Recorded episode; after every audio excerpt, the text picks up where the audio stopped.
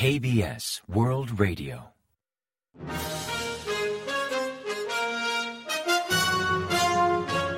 Informativo de KBS World Radio. Bienvenidos un día más al informativo de KBS World Radio.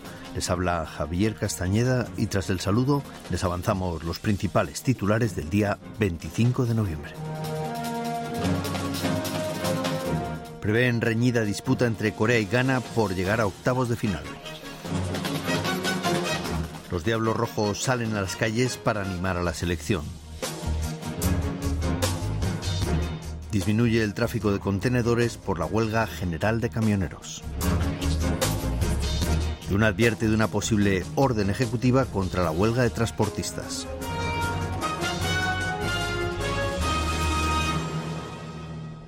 Y tras el avance de titulares les ofrecemos las noticias. En su intento de pasar octavos de final en la Copa del Mundo por primera vez en 12 años, Corea del Sur terminó su primer partido contra Uruguay en empate a cero en Qatar 2022. La selección nacional surcoreana dirigida por Paulo Bento atacó en varias ocasiones sin lograr concretar un gol. No obstante, Corea mantuvo un partido muy igualado ante el fuerte equipo uruguayo.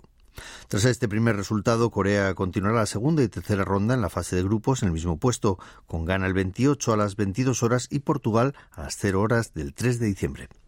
Y tras empatar con Uruguay, la selección surcoreana disputará su segundo partido del Mundial contra Ghana a las 10 de la noche del lunes 28. El partido determina el destino de Ghana en el Mundial, pues tras perder contra Portugal por 3 a 2 va en último puesto del Grupo H. Por tanto, si pierde contra Corea del Sur, deberá abandonar el Mundial. Mientras Corea del Sur también peleará fuerte por ganar el partido para intentar pasar a octavos de final. En cuanto al grupo G, Brasil, que resuena como favorito ganador del Mundial Qatar 2022, derrotó a Serbia por 2 a 0, mientras que Suiza venció a Camerún por 1 a 0. Miles de fans de Corea del Sur salieron a las calles el jueves 24 por la noche en distintos puntos del país para animar a la selección nacional en su primer partido de Qatar 2022 contra Uruguay. Aunque por la proximidad de la tragedia de Itaewon y por el frío salieron menos hinchas que otras veces, los clásicos cánticos para animar al equipo nacional resonaron cada vez más fuerte a medida que avanzaba el partido. Más de 25.000 ciudadanos ataviados con las camisetas rojas de la selección nacional se congregaron en la plaza de Kwanjamun. Mayormente eran jóvenes de 20 o 30 años que llegaron con amigos o en pareja para animar a los jugadores. Además, antes de comenzar el partido, hubo un espectáculo musical para animar el ambiente. Estadios, instalaciones deportivas de interior y universidades del país congregaron a miles de ciudadanos para animar al selectivo nacional mientras veían el partido en pantallas gigantes. Por ejemplo, unos 2.500 ciudadanos llegaron al estadio de la Copa Mundial de Suwon, en la provincia de Gyeonggi, para sumarse a la hinchada, mientras que el estadio de fútbol de Incheon permitió acceder solo a 3.600 espectadores, aunque su aforo es de 19.000 butacas por motivos de seguridad. El sindicato de transportistas de carga entró en huelga general a las 0 horas del jueves 24 exigiendo institucionalizar el sistema de fletes mínimos y ampliar la lista de mercancías incluidas. En este contexto, en el país preocupa que la huelga interfiera en el suministro de bienes y genere grandes perjuicios en sectores como automotriz, siderurgia o construcción.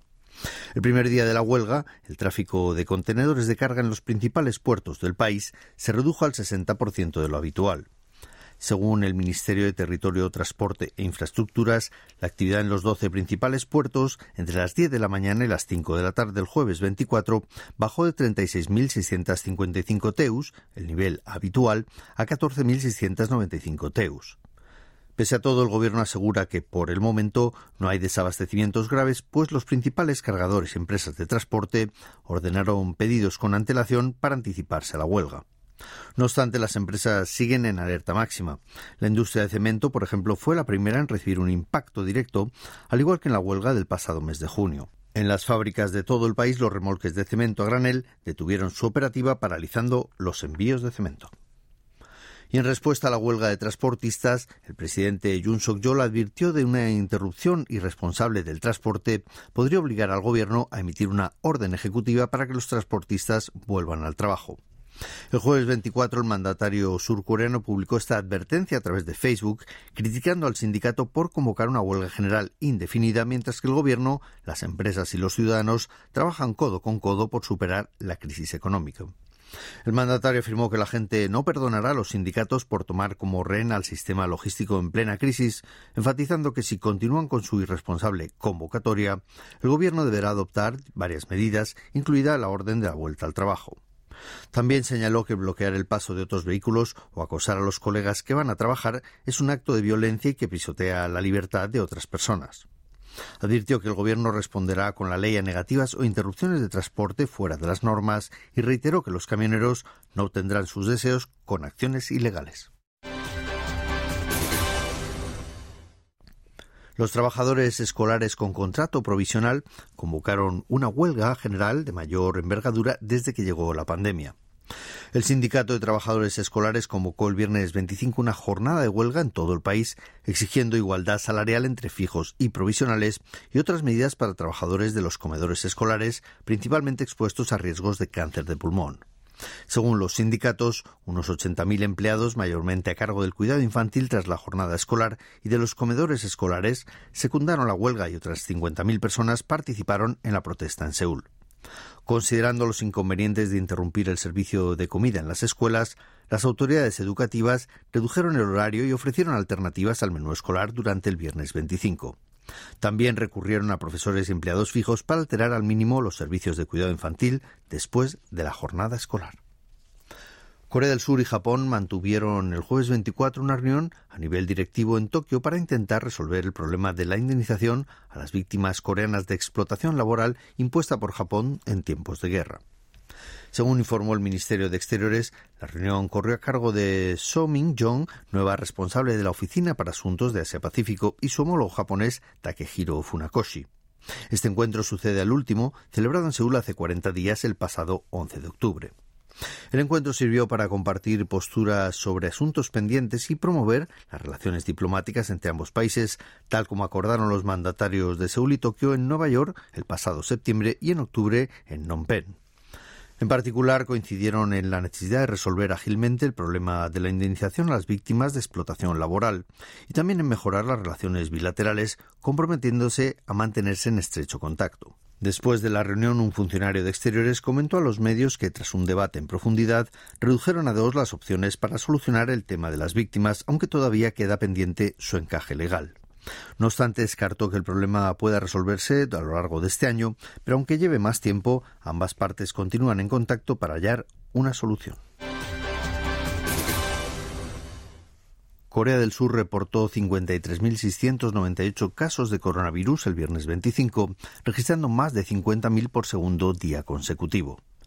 Si bien el volumen de contagios diarios disminuyó respecto al viernes anterior, el número de enfermos graves y fallecidos sigue al alza con 453 pacientes graves, 16 más que el día anterior y 55 muertes durante el jueves, elevando a 30.278 personas el total de fallecidos durante la pandemia.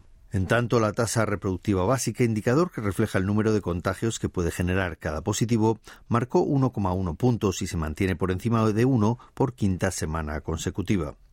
Al respecto, Cho Kyu-hong, ministro de Salud y Bienestar, anunció durante la reunión sobre COVID del viernes 25 que habilitarán más camas en hospitales asignados al prever que los repuntes podrían llegar hasta 200.000 casos diarios.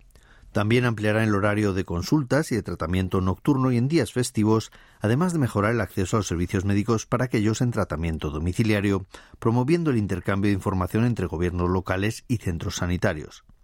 Finalmente aumentarán un 50% mensual el suministro de paracetamol hasta noviembre del próximo año para estabilizar la oferta de analgésicos y antipirépticos en el país. Y ahora pasamos a ofrecerles el pronóstico del tiempo. Para el sábado 26 se espera un día frío y despejado en todo el país por las masas de aire polar procedentes del norte. La temperatura marcará entre 3 y 12 grados centígrados de mínima en la mañana y entre 5 y 18 grados centígrados de máxima por la tarde, pero los fuertes vientos reducirán la sensación térmica. La calidad del aire será normal, aunque con mucho smog en la zona capitalina y en las provincias de Chungcheong durante la mañana. Y a continuación comentamos los resultados del parqué. El índice general de la bolsa surcoreana, el Kospi, cerró el viernes 25 y la semana con un ligero retroceso del 0,14% respecto al jueves, hasta finalizar la jornada en 2.437,86 puntos.